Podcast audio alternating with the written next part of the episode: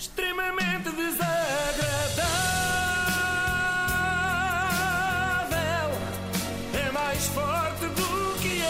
Uh, tem dado que falar nos últimos dias o encontro entre Marcelo Rebelo de Sousa e Donald Trump, duas antigas vedetas da televisão, sem saber bem como se tornaram presidentes dos respectivos países.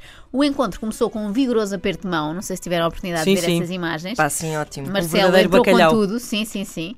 Como que é querer mostrar que é um homem que faz natação em águas abertas todos os dias, ao contrário do seu congénere, que tem todo o ar de quem passa o dia no sofá, no Twitter, a comer cheetos. Por acaso tem mesmo. Cheetos que esconde no cabelo. Pelo menos é assim que eu imagino. O daí- Daí esfrega-os, esfrega-os aquele no tom, cabelo. aquele tom Daí cor, não claro. é? Sim, sim.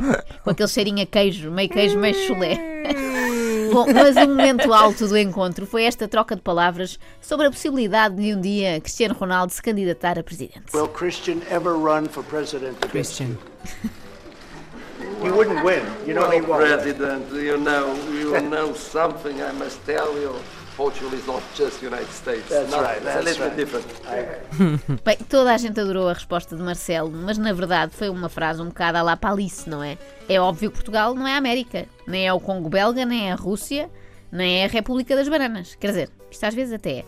E acho que já todos sabíamos isso, porque as diferenças são bastante evidentes.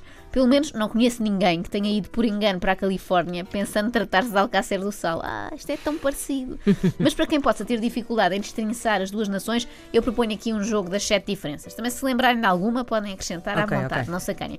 Primeira, em Portugal não há historial de garotos a entrarem na escola com uma metralhadora para darem cabo dos colegas, porque o abandono escolar ainda é grande. Então a malta aposta mais em metralhar a família e a vizinhança e andar depois a monte. Um abraço sentido ao Pedro Dias e outro ao Manuel Palito. Gente com poucos estudos, mas com muita vontade de disparar. E o pior é que nestes casos nem podemos pôr as culpas nos videojogos, não é? Porque o mais próximo que estes dois alguma vez vão estar de novas tecnologias é quando forem para casa com pulseira eletrónica, daqui a muitos anos. Segunda diferença, nos Estados Unidos pode conduzir-se aos 16 anos. Repara o atraso que terias lá, Ana Markel, não é? É pá, sim.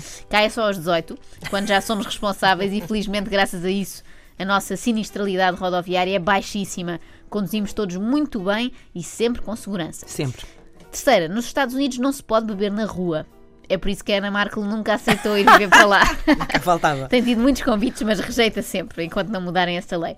Ia ser uma chatice estar sempre enfiada em casa. Cá em Portugal é quase proibido não beber na rua, não é? Eu sof- sofro deste problema, que é experimentem sair à noite e dizerem que só querem um suminho de laranja ou uma Coca-Cola. Vão ser enxovalhados e quando derem por vocês já estão enfiados vodka Red Bull pela goela abaixo. Outra diferença importante, em Portugal tratamos bem os mexicanos. Ok, se excluirmos um ou outro benfiquista que possa já ter insultado fortemente o Herrera, mas ele também fez por merecer, não é? Ponto 5. Nos Estados Unidos adoram fast food, não é? Aos portugueses, a simples ideia de associar rapidez à comida é um absurdo. Nós gostamos de nos sentar para almoçar à uma da tarde e levantar-nos só às 10 da noite, já depois de um almoço, lanche, jantar, durante os quais falámos do que íamos comer no dia seguinte. E os restaurantes que estão a dar. É por essas e por outras que na América há muitos obesos. Cá, felizmente, não, porque nós preferimos chamar-lhes fortezinhos, não é? Que é para não ofender. Os americanos não se cumprimentam com beijos e abraços, normalmente evitam, até porque corriam o risco de serem acusados de assédio. Já os portugueses beijam até o senhor que vai lá à casa fazer a contagem da EDP. Temos esta tendência, não é? Queremos logo dar um, Então, um abraço, não é? Beijinhos. Por acaso, várias vezes me despeço com beijinhos em e-mails e telefonemas em que não era suposto. Distrai-me e, e mando assim para o senhor das obras. Beijinhos, até Beijinhos. logo. Sétima diferença: nos Estados Unidos chamam futebol americano a um desporto que parece rugby com licra e chamam soccer ao futebol de verdade. Nós achamos isso patético e gozamos muito, mas depois perdemos contra eles naquele espetacular Mundial da Coreia. Pois sei é. se lembram aquele que se jogava de manhã. Mais tarde, no Mundial 2014, melhorámos imenso e já empatámos.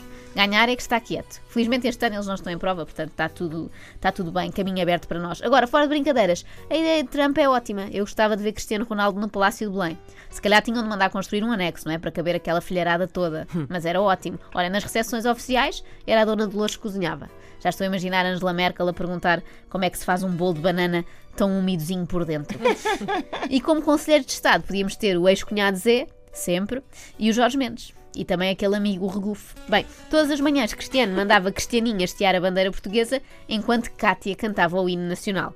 Quer dizer, ou o hino, ou então aquela do Obrigada, mano.